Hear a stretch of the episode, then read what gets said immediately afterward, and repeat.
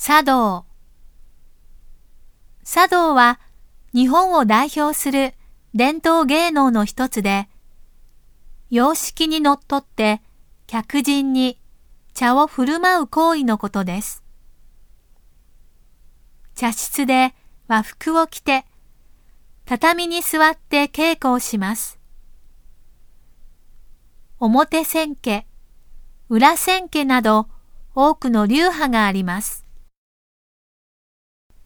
多くの作法や決まりがあります。お茶を出すときには、そ茶ですが、とか、飲む方は飲んでから、結構なお手前です、などと、決められたセリフを喋らないといけません。